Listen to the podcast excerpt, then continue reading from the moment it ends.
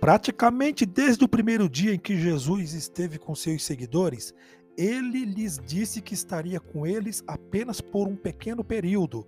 De tempos em tempos, eles discutiam com Jesus sobre sua curta permanência entre eles, mas Jesus continuava a afirmar que sua estada com eles seria muito breve.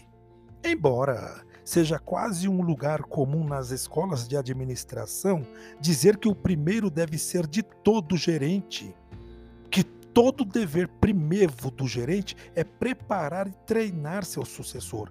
Na realidade, bem poucos cumprem isso. Mesmo diante do óbvio de que todos serão promovidos, rebaixados ou despedidos, ou mudarão de empresa, ou mesmo de carreira, ou se aposentarão ou morrerão, muito muitos poucos gerentes preparam-se para essas eventualidades a tempo, de maneira adequada, sistemática, ponderada e consciente. Na verdade, falar sobre um futuro em que aquele que está fu na função hoje deixará de exercê-la é quase um tabu. É como a morte. Todos sabem que um dia ela chegará, mas ninguém quer falar a respeito. Na maioria das situações, empresariais, continua a existir uma grande hipocrisia, ou seja, apesar do fato de ser breve, a permanência no cargo para a maioria dos executivos e de que para todos essa permanência um dia terminará, finge-se que o executivo em questão estará em seu posto para sempre.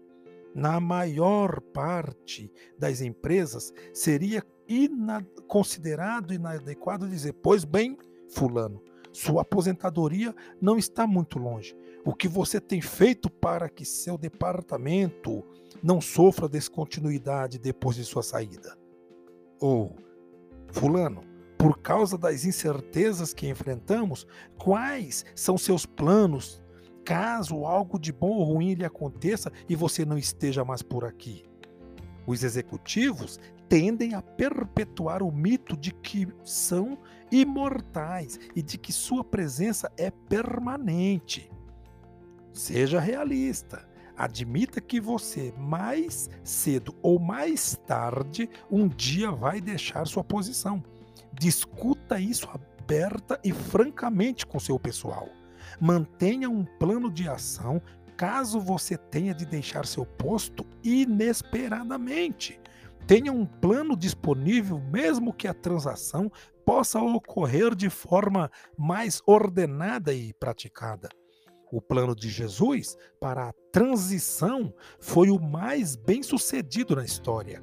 Ele tinha preparado seus seguidores muito bem, discutindo com eles abertamente sua inevitável partida. Seus colaboradores não queriam que ele partisse, mas foram avisados. Eles se saíram muito bem depois que Jesus os deixou. Seguiram em frente, rumo a um sucesso inimaginável. Jesus planejou muito bem sua sucessão. Você também deveria fazê-lo. Sua empresa e seus colaboradores merecem isso.